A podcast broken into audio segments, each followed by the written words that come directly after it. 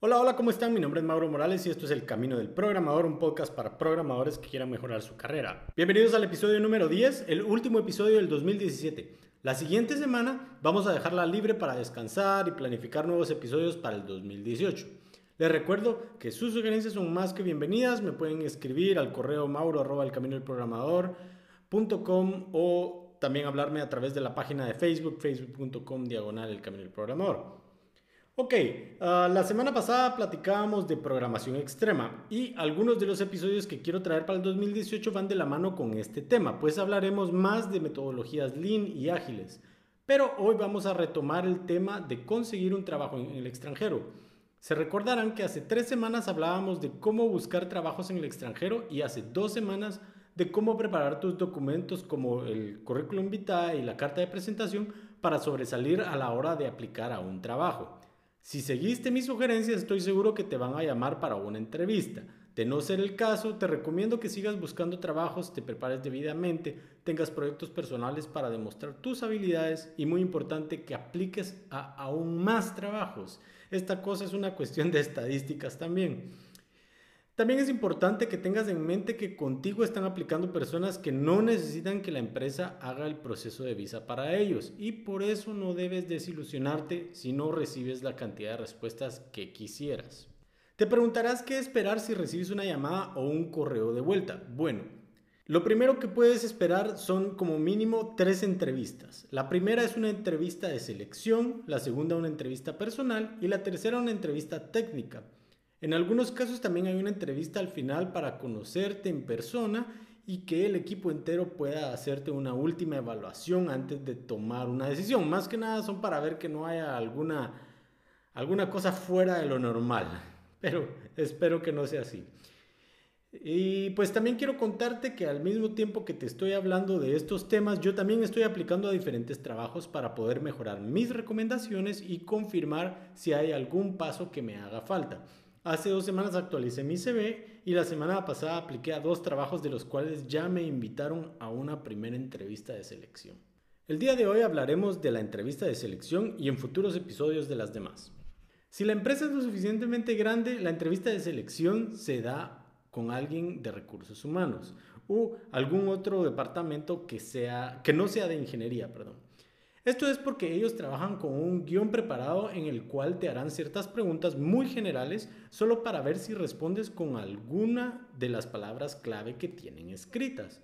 Por esta razón es importante que para esta entrevista hables de forma muy clara, pues la otra persona pueda que no sepa la diferencia entre un lenguaje de programación y un framework. Que por cierto me pasa muy seguido, pues cuando digo que soy un programador senior en Ruby, creen que automáticamente sé de Ruby on Rails, pero no es el caso. No le pongas mucha atención a este tipo de cosas y no trates de explicarle a la persona por qué el framework X no es un lenguaje de programación o viceversa. Eso me recuerda a un tweet que vi hace unos meses en el cual alguien comentaba que en su currículum ponía nombres de Pokémones mezclados con sus diferentes habilidades a modo de ver que tampoco sabían los reclutadores de lo que estaba hablando. Claramente me dio mucha gracia, pero al mismo tiempo pienso que no es una buena postura tratar de ofender a estas personas por su falta de conocimiento. Recuerda que ellos tienen las llaves del reino. Si haces una mala impresión, pueden poner tu CV en la pila de descartados. Además, no es su trabajo saberlo, ellos no son personas de ingeniería. Generalmente lo primero que sucede en estas entrevistas es que el entrevistador se presenta y te da una introducción de la empresa. Ellos saben que hoy en día hay muchos trabajos para programadores, así que tratarán de dejar una buena impresión. Ten un cuaderno a la mano y apunta tanto como puedas, ya que si te hacen más de una oferta, te van a servir las notas para hacer pros y contras entre dichas ofertas.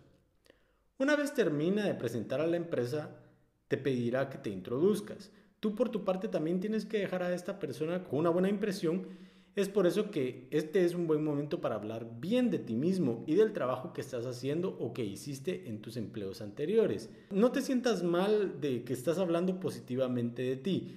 Generalmente no estamos acostumbrados a hacer este tipo de cosas, pero es importante que lo hagas ya que hay muchas cosas que tal vez tú consideras normales o que no son fuera de lo común, pero para mucha de esta gente lo que tú estás haciendo es exactamente lo que necesitan, así que puedes hablar bien de ello. Cabe mencionar que en la entrevista de selección no es bueno que menciones nada negativo a menos que se te pregunte. Recuerda que esta es una es como que si fuera una primera cita donde todos damos nuestra mejor cara, aunque sepamos que en el día a día somos un poco más relajados. Por nada en el mundo te vayas a quejar de tu empleador actual. Lo digo porque sé que la gente lo hace y obviamente esto no se ve bien. Nadie te va a tomar en cuenta si lo primero que haces es hablar mal de la persona que te está dando trabajo. Después de las introducciones, el entrevistador te hará preguntas específicas del guion que alguien de ingeniería ha preparado para él o ella.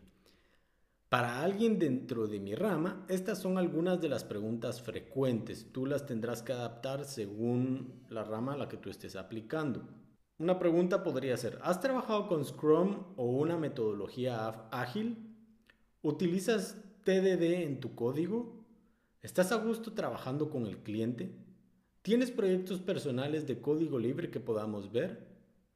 Es importante que respondas a estas preguntas de tal manera que el entrevistador pueda escribir un sí o un no fácilmente en su guion. Lo peor que puedes hacer es dejarlo con dudas. En mi caso, por ejemplo, si me preguntan sobre si utilizo la metodología Scrum, responderé, sí, en mi equipo anterior hacíamos Scrum. Hoy en día hago programación extrema, que es otra metodología ágil, pero no tendría ningún problema haciendo Scrum nuevamente. Con mi respuesta, el entrevistador puede responder directamente a su pregunta, es decir, poner un sí, agregar programación extrema con una palabra clave adicional que podría ser importante para, para el equipo, y está consciente que no tengo ninguna limitación de regresar a utilizar Scrum. Así que cualquier tipo de duda que él podría tener en este caso ha sido resuelta y no es necesario explicarle qué es programación extrema. Ok, una vez el entrevistador ha hecho todas sus preguntas en relación a tus conocimientos, procederá a preguntarte sobre el detalle de tu situación actual, como por ejemplo tu disponibilidad, expectativa salarial, motivos por los que deseas cambiarte, etcétera, etcétera. Es ahora donde los papeles se dan la vuelta. El entrevistador tiene más experiencia que tú y está del lado de quien hace la oferta, así que tiene la balanza a su favor. Mi recomendación es que trates de no ponerte nervioso y pongas tu cara de póker para responder a todas las respuestas de la manera más profesional que puedas. Hablemos un poco más sobre la pregunta de tu expectativa salarial. Mi recomendación es que en esta entrevista no digas cuánto estás ganando sin importar cuánto insiste el entrevistador. La única razón por la cual daría mi expectativa salarial en este punto es si estoy seguro que no pueden superar mi sueldo actual y a menos que no tengan la intención de hacer una oferta similar, prefiero que me descarten del proceso. Pero ten como norma no decir tu expectativa salarial. Y la respuesta que puedes dar es, ustedes son una empresa profesional, estoy seguro que pueden hacerme una buena oferta basada en el mercado laboral actual y yo con mucho gusto la tomaré en cuenta. Si él insiste, tú puedes jugar el mismo juego e insistir con tu respuesta. Si te descartan por no querer dar tu expectativa salarial, puedes estar seguro que no te conviene ese empleo. Para finalizar la reunión, el entrevistador te preguntará si hay algo que deseas saber sobre el puesto o la empresa. Personalmente no suelo preguntar nada en esta entrevista y esperar a la siguiente con una persona de ingeniería pues son ellos los que me podrán describir la situación laboral de la mejor manera. Y también dejo otras preguntas en cuanto a bonificaciones, vacaciones, etcétera, para cuando haya pasado la entrevista técnica, pues entonces ellos ya están interesados, ya están dispuestos a pasar más tiempo platicando o mandando correos. Después de la entrevista, muchas páginas web recomiendan que mandes un correo agradeciéndole al entrevistador por su tiempo. Personalmente no me gusta hacer este tipo de cosas, ya que esa persona solo está haciendo su trabajo. Tú, por el contrario, tuviste que pedir tiempo libre o hacer un espacio en tu agenda para ellos. Así que no hay razón para hacer todas esas cosas tan a la vieja escuela. Obviamente eso va de la mano con tu personalidad. Si es algo que quieres hacer, no te detengas. Lo que sí es importante que hagas es que actualices tu cuadro de Trello con las notas que tomaste de la entrevista y la muevas a la columna que dice entrevista de selección para poder darle seguimiento y saber en qué punto vas en cada una de tus diferentes eh, aplicaciones. Recuerda que en las notas del episodio puedes encontrar el link a este cuadro de Trello. Con esto damos por terminado el episodio del día de hoy. Si les gustó, por favor denle like y si conocen a alguien que le podría ser útil, por favor compártanlo. Les recuerdo que la otra semana no tendremos podcast, así que recuerden suscribirse en SoundCloud, iTunes o su aplicación de podcast favorita para no perderse el primer episodio del 2018. Les deseo felices fiestas, que la pasen bien con sus seres queridos y que el 2018 sea de muchos éxitos en su carrera. Hasta la próxima.